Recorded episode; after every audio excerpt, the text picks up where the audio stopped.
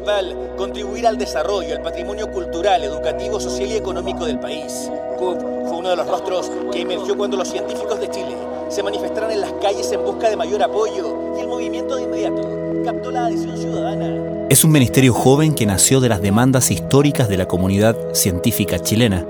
Creada en la administración anterior, la cartera de Ciencia, Tecnología, Conocimiento e Innovación ha adquirido una inusitada notoriedad en este gobierno por una razón sencilla. En solo un año, el presidente Gabriel Boric ha cambiado tres veces a su titular.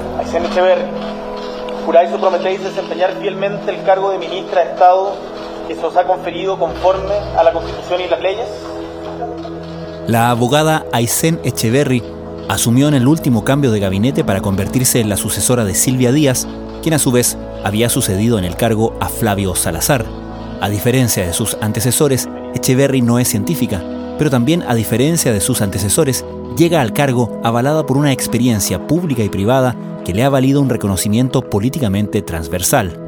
Ha tenido responsabilidades bajo el gobierno pasado y el actual.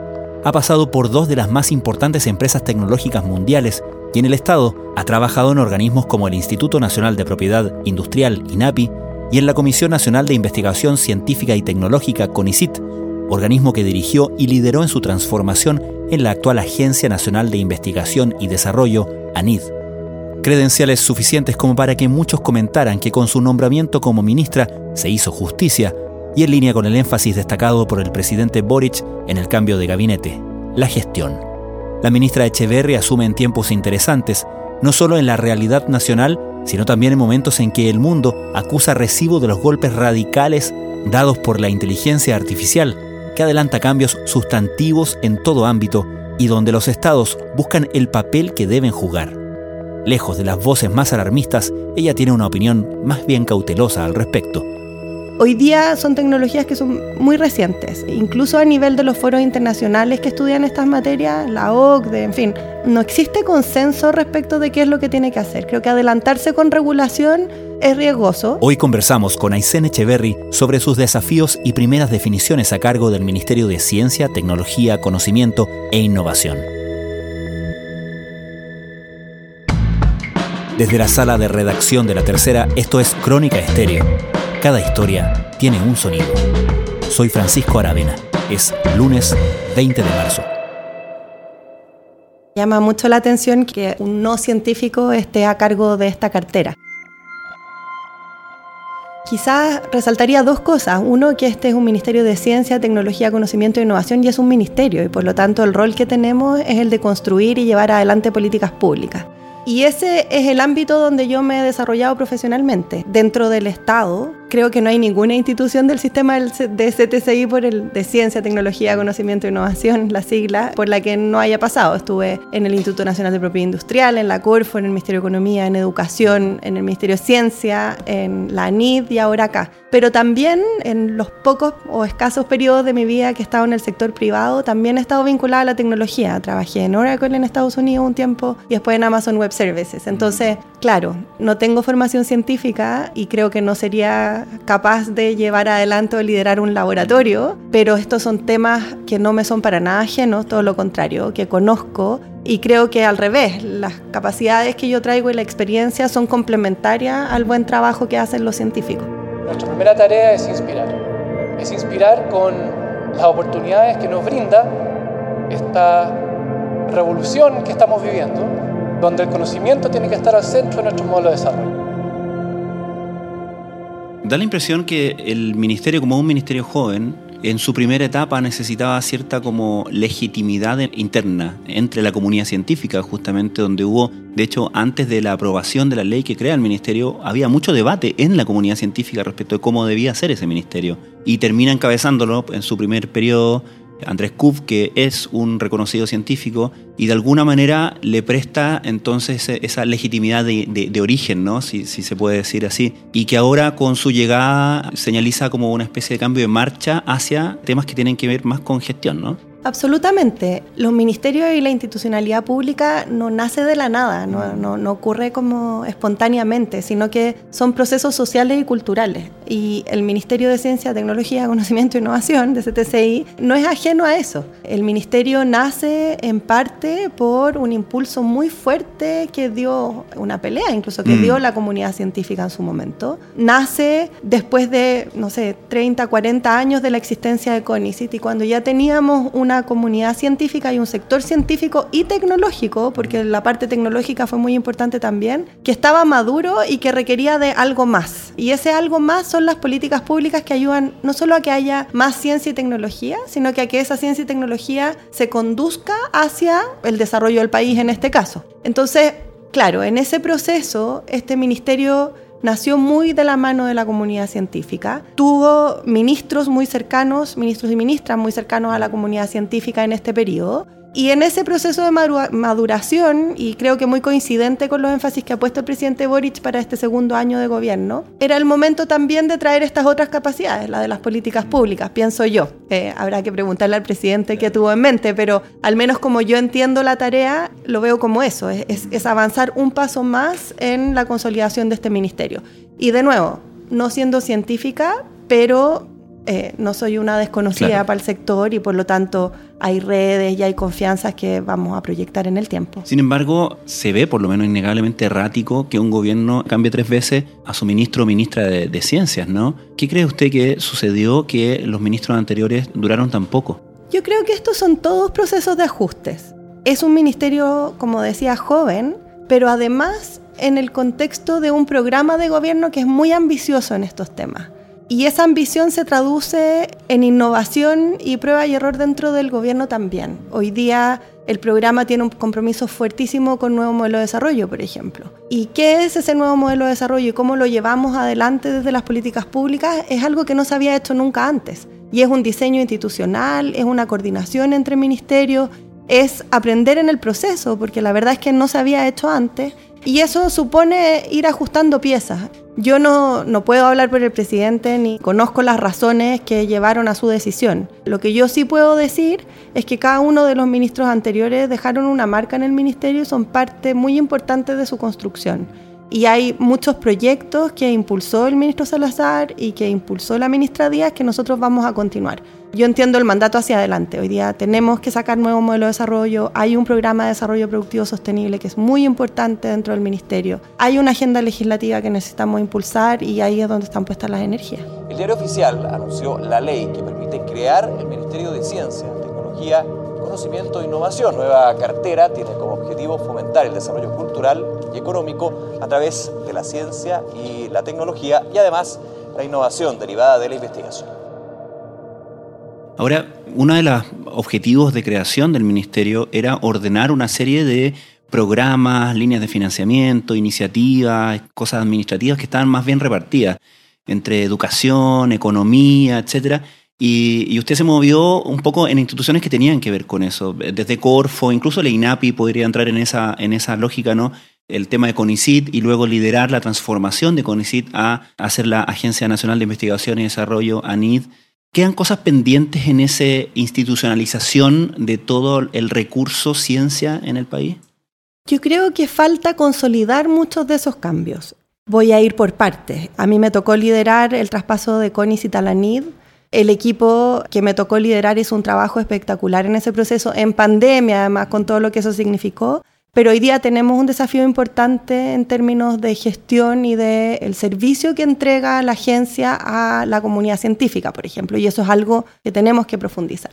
La agencia está desarrollando su musculatura en temas de emprendimiento de base científica tecnológica, que eso era algo que no existía y que efectivamente se traspasó desde la Corfo hacia la agencia y ahí hay esfuerzos que hoy día son incipientes, pero que tienen que fortalecerse. Pero existen otros ámbitos, por ejemplo, la nueva institucionalidad de ciencia y tecnología establece bajo el alero de un comité Corfo la coordinación de los institutos tecnológicos públicos. Los institutos tecnológicos públicos son parte de la administración del Estado y son organismos que están asociados a ministerios, como por ejemplo el IFOP o el INEA o incluso el Instituto de Salud Pública, en algún minuto algunos lo podrían considerar dentro de esta categoría, que desarrollan investigación científica y tecnológica en apoyo a sus respectivos ministerios y que están coordinados por un comité Corfo que preside el ministro o ministra de Ciencia y Tecnología. Entonces, esas cosas que quedaron como redactadas y formalizadas en la institucionalidad, hoy día tienen que empezar a dar frutos. Y eso es parte de la tarea que yo tengo como ministra. Ministra Echeverry,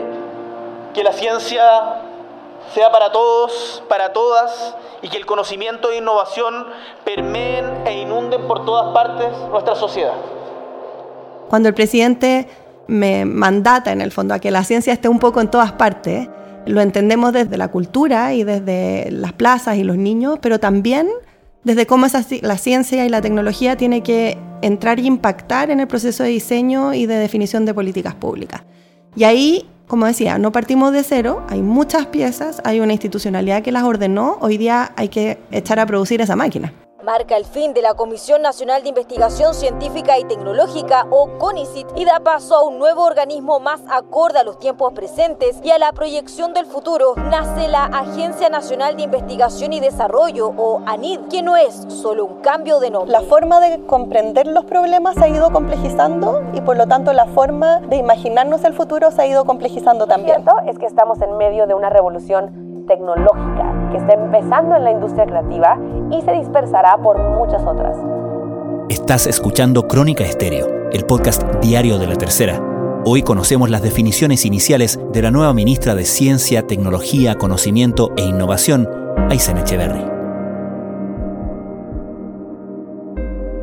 Quería preguntarle un asunto que puede parecer súper latero, pero les aseguro a nuestros auditores y auditoras que es muy interesante. no, pero que tiene que ver con las patentes. Aprovechando además su trayectoria al respecto, hablábamos recién del tema de la INAPI y en general, ¿no? El desarrollo científico está muy relacionado con patentes, no solamente para la protección de la investigación, sino también para el financiamiento, ¿cierto? De investigación y la retribución por los gastos que se hacen en, en investigación. Y ahí uno ha visto cómo por ejemplo, las universidades han desarrollado mecanismos para poder hacerse de patentes, han eh, creado spin-off, empresas asociadas, etcétera, para moverse más hábilmente y efectivamente, ¿cierto?, en este mundo internacionalmente.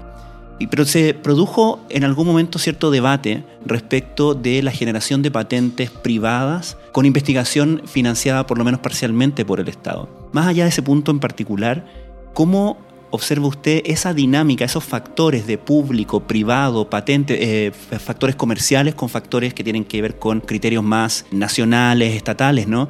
En el periodo en que estamos ahora, en la ciencia, en el mundo, con la cantidad de desarrollos tecnológicos que estamos viendo a gran velocidad.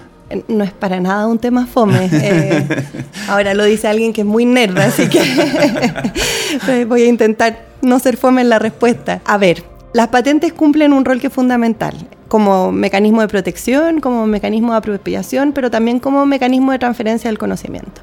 Sin embargo, tendemos a simplificarlo y decimos, ah, hay una innovación tecnológica, la queremos comercializar, patente. Y ese proceso no es tan lineal. Creo que es muy importante para comprenderlo bien entender la diferencia en el tipo de conocimiento que se genera, entender cuál es el financiamiento que lleva a ese conocimiento y también entender cuál es el tipo de industria de que se trata.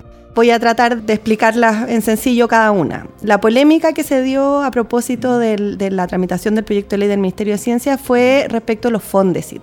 Y los Fondesit es una herramienta que financia generación de conocimiento en todos los ámbitos del quehacer y es en general investigación bastante preliminar y cuyos resultados son papers científicos. Entonces, la discusión se generó porque, bueno, queremos realmente patentar, es decir, proteger y excluir del dominio público el conocimiento científico en su origen, cuando es más básico en el fondo, yo diría que la respuesta es no, porque el conocimiento es un bien público, y particularmente cuando está financiado con recursos del Estado. Ahora, si avanzamos, de nuevo, no es lineal, pero por simplificarlo, si avanzamos en, en ese desarrollo de conocimiento, uno de los caminos posibles es que se genere un nuevo producto o un nuevo servicio que es comercializable. Y en ese proceso entran las empresas, entran las universidades, entran los venture capital, entran un montón de personas, incluso el Estado con financiamiento de fomento. ¿Debiese aplicarse la misma regla de los fondos y respecto de esos productos y, servicios nuevos? Yo pienso que no, porque efectivamente existe un interés público también de que se desarrollen empresas y de que esas empresas crezcan. Y la retribución del Estado en ese caso es mm. crecimiento económico, que también es algo que se busca obtener. Y luego la diferencia entre industrias. Hoy día las patentes, claro, entregan un monopolio por 20 años y se crearon principalmente asociado a una industria en particular, que es la industria farmacéutica, que tiene procesos de generación de conocimiento hasta productos que son muy largos y que quien primero llega al mercado tiene una ventaja que es muy importante y por lo tanto hacen sentido respecto de esa industria. Es lo mismo respecto de la industria tecnológica, en las industrias digitales. No lo digo yo, lo dice el mercado. Es muy distinto. O sea, es muy común que las empresas tecnológicas, por ejemplo, disponibilicen todo el contenido de sus patentes para uso público y lo han hecho en muchas oportunidades. Claro, en el caso de Chile no se patentan los software, pero todos los nuevos desarrollos tecnológicos que combinan programación y hardware sí pueden tener protección y hay que entenderlo a la luz de esa industria y hay que entenderlo a la luz del modelo de negocio que hay detrás. Entonces, una larga vuelta para decir que efectivamente es una polémica, pero es una polémica que yo creo solo se entiende cuando uno profundiza en las distintas categorías de cosas a proteger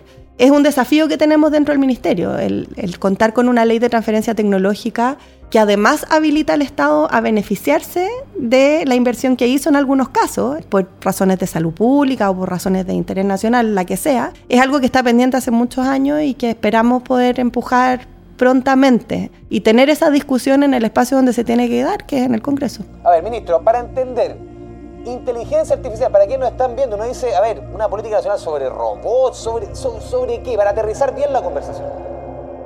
El gobierno anterior le encargó el presidente a el ministro Q que encabezara la creación de la primera política nacional de inteligencia artificial.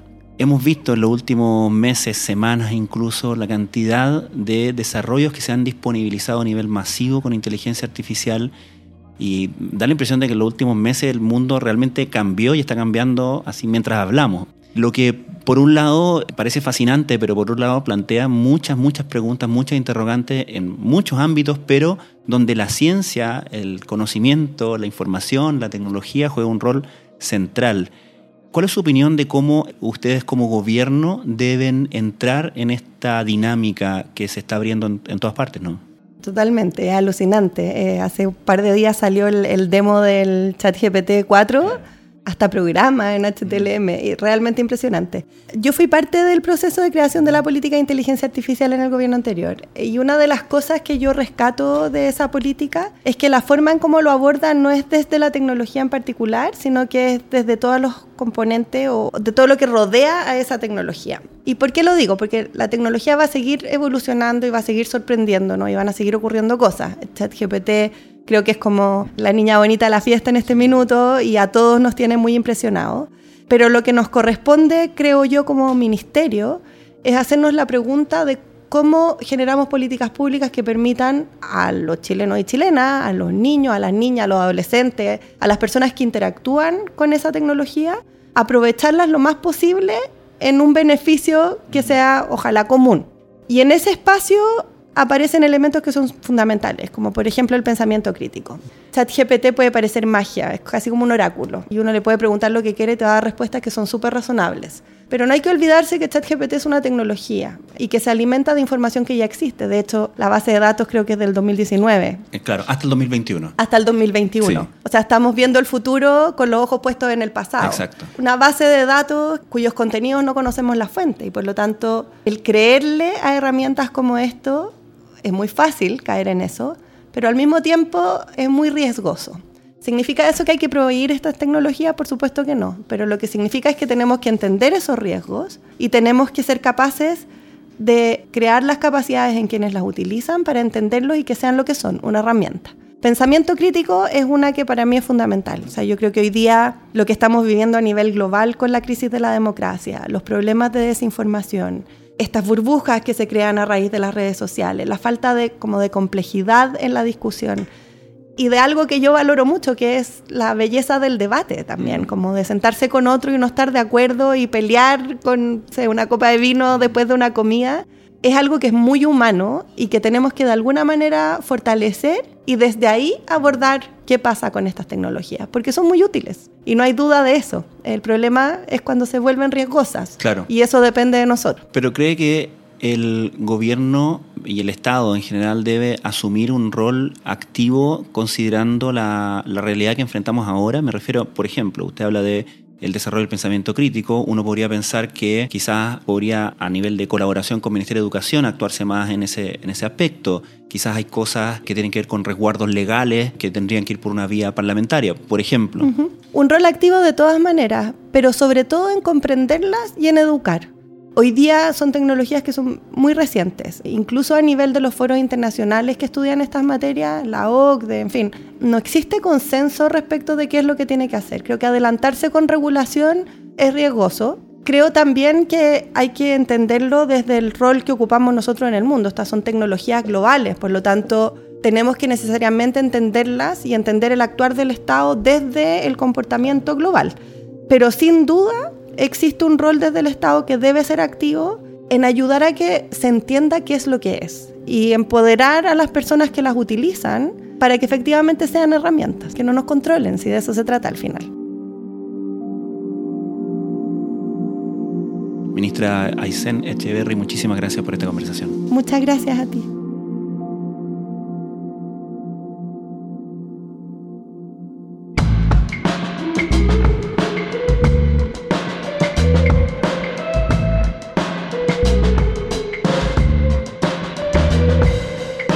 Crónica Estéreo es un podcast original de La Tercera. La edición y conducción es de quien les habla, Francisco Aravena. El diseño y postproducción de sonido son de Michel Poblete.